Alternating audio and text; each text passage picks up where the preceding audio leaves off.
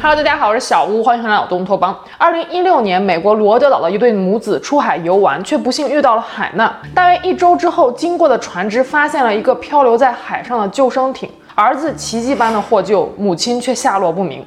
就在人们为幸存的儿子感到欣慰的时候，警方却指控他为杀人嫌犯。今天就来跟大家分享一起在美国至今为止都广受争议的海上失踪案件。内森·卡曼是今天的主人公。案发当时二十三岁，他和母亲琳达·查法洛斯一起居住在美国的康奈狄克州。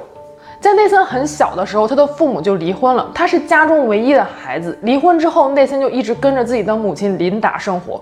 琳达是一位护士，专门去照顾一些有自闭症的孩子。而内森从小就被诊断患有亚斯伯格症。亚斯伯格症是精神发展障碍的一种，目前被普遍认为是没有智能障碍的自闭症。也就是说，内森没有任何智力方面的问题，但是社交能力和人际关系方面就比较弱一些了。那可想而知，内森从小就没有什么朋友，他和母亲的关系也显得尤为的亲密。母亲更懂得如何跟有自闭症的孩子沟通。在工作之余，琳达常常带着内森出去旅游，他们的足迹遍布了欧洲各国。母子俩最常做的户外运动就是一起出海钓鱼。虽然说母亲琳达并不是很喜欢吃鱼，但是她更享受和儿子在一起出海钓鱼的美好时光。二零一六年九月十七日，母子俩决定来一次午夜深海垂钓。深夜出海，坦白说听起来挺危险的，也有一点点吓人。但是懂得钓鱼的人都知道，只有在那个时候出海，才能钓到最好的鱼。内森和母亲一般钓鱼的场所是距离海岸线二十多英里的 Block Island，但是这次内森说服了母亲，两个人将越过 Block Island，去更远的深海。他们的目的地是 Block 峡谷。就这样，在九月十七日晚上十一点，母子俩驾驶着内森前不久刚刚买来的水痘号游艇，刺破了平静的海面，驶向了北太平洋。值得一提的是，两个人在离开之前，母亲琳达曾经给好友沙朗哈特斯坦发过一条短信，说自己和儿子出海钓鱼，应该到周日会回来。而奇怪的是，在短信的最后，琳达说道：“如果中午十二点还没有我消息的话，打电话给我。”到了次日中午十二点，内森和琳达果然没有从海上回来。那好友沙朗就赶紧通知了海上警卫队。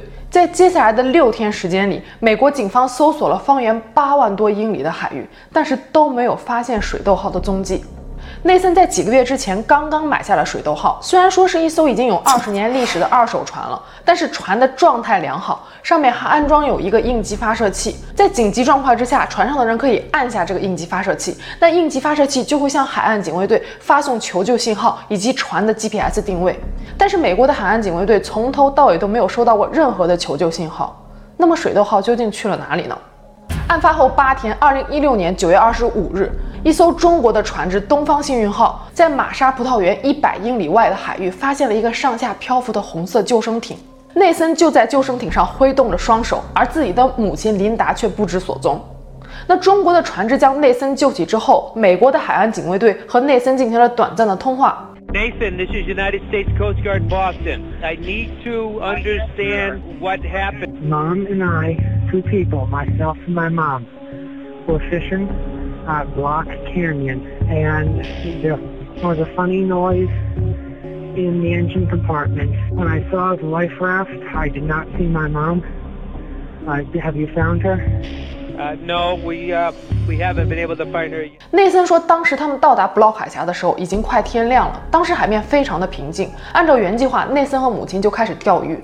直到快中午的时候，内森听到发动机的引擎室里面传来非常奇怪的声音，他就打开引擎室过去检查。这个时候，内森傻眼了，海水正在不断地充满着整个游艇的引擎室。不过，直到那个时候，内森还是觉得这就是个小问题，他很快就能修好游艇的。然而，短短几分钟之内，游艇里的水越聚越多。无奈之下，内森只能释放了充气救生筏，跳入了海中。当他游到了充气救生筏的时候，他才意识到自己的母亲琳达不见了。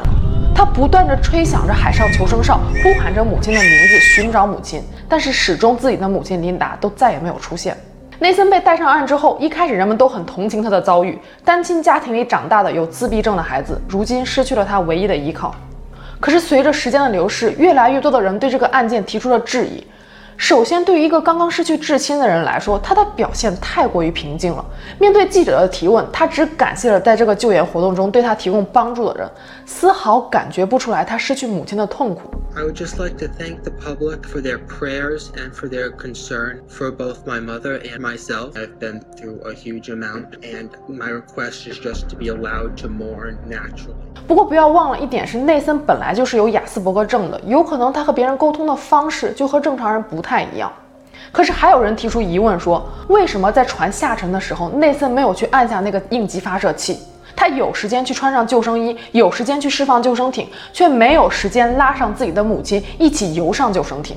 那对此，内森的回答是：船一开始下沉的时候，他觉得他可以修好，可是等他真正回过来神儿的时候，船已经沉了，他没有时间去按下应急发射器。I didn't know that we were sinking. I knew that we had a problem, but I didn't know that we were sinking until we sank. 内森获救之后一周，五个州的执法部门、海岸警卫队以及 FBI 一起针对琳达的失踪事件进行了讨论。而随着警方的深入调查，他们发现内森家还挺有钱的。他的母亲琳达去世之后，内森按理说可以获得六百万到七百万美金的遗产，也就是说，内森有可能是有谋杀他母亲的动机的。另外，当内森向保险公司索赔他游艇的时候，他购买保险的两家公司都拒绝了。原因是因为保险公司认为内森对自己的船进行了不当的改造，正是因为这些改造导致了沉船事故。事实上，警方也收到了几位目击证人的举报，有人亲眼目睹内森在出海之前对他的水痘号进行了所谓的修整，有人看到内森取下来了船上的调整片，甚至有人看到内森在船上钻了两个洞。You don't have to drill a hole to take the trim tabs off. Whatever he was doing was wrong. Everything about it is a plus. To remove them is a minus. To remove it probably would leave holes. Give it enough time, a small hole sink any boat. 面对警方的质疑，内森承认了他对船只的改动，但是他说这些改动都是合理的修整，而且说在出海之前他已经用腻子把这些洞给堵上了。虽然说有诸多疑问，但是没有水痘号沉船的碎片，也没有发现琳达的尸体，没有任何直接的证据可以证明内森和他母亲的海上失踪案或者是死亡案有任何直接的关系。就在这个时候，出乎所有人意料的是，琳达的三个妹妹将内森告上了法庭。三个妹妹指控内森杀害了他们的父亲，也就是内森的外祖父约翰·查卡洛斯。约翰·查卡洛斯是康奈狄克州著名的地产大亨，身价超过四千四百万美金。二零一三年，八十七岁的约翰在自己的家中被枪杀，凶手至今未被找到。在约翰死后，他的四个女儿就继承了他所有的遗产，其中内森的母亲琳达分到了六百到七百万美金。那面对姨妈们的指控，内森说道：“我的母亲去世了，在这个地球上再也不会有人欢迎我了，我没有家人了。” I want to have family. I want them to be my family. It makes me feel like I have no family.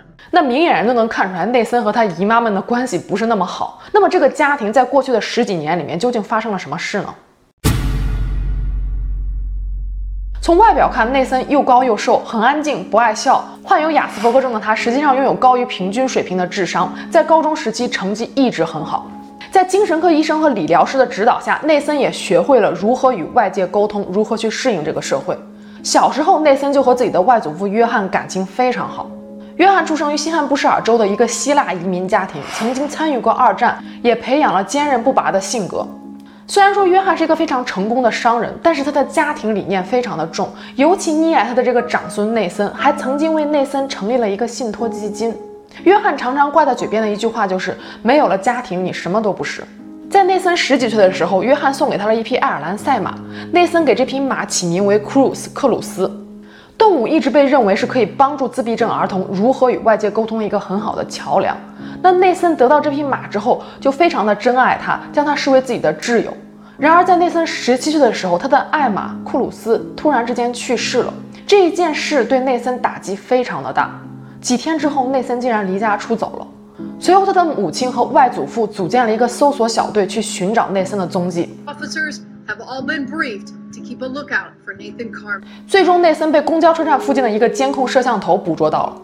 他被发现的地点是弗吉尼亚州的一个小镇，距离他生活的康奈迪克州有六百多英里远。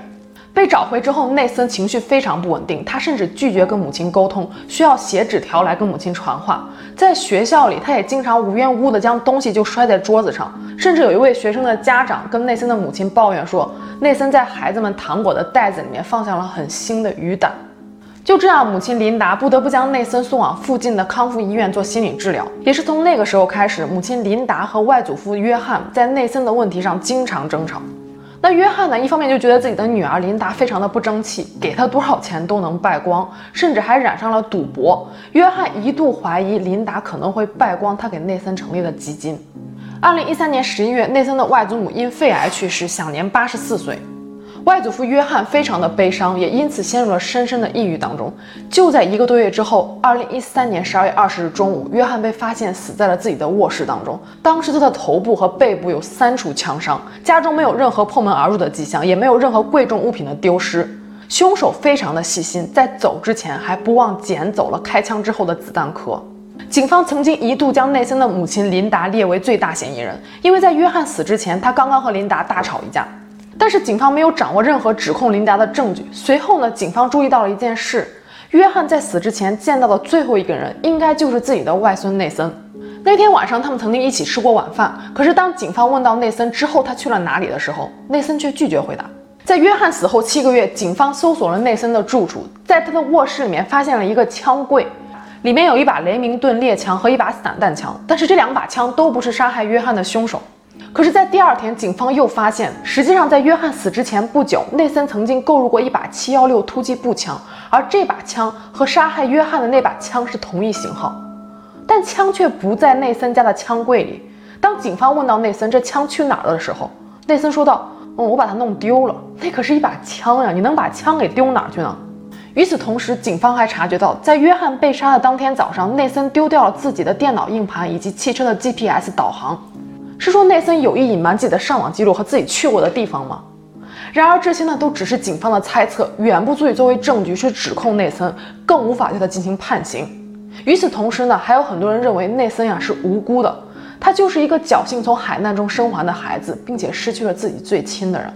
当内森的所有亲人都站在他的对立面的时候，他的亲生父亲克拉克·卡曼出现了。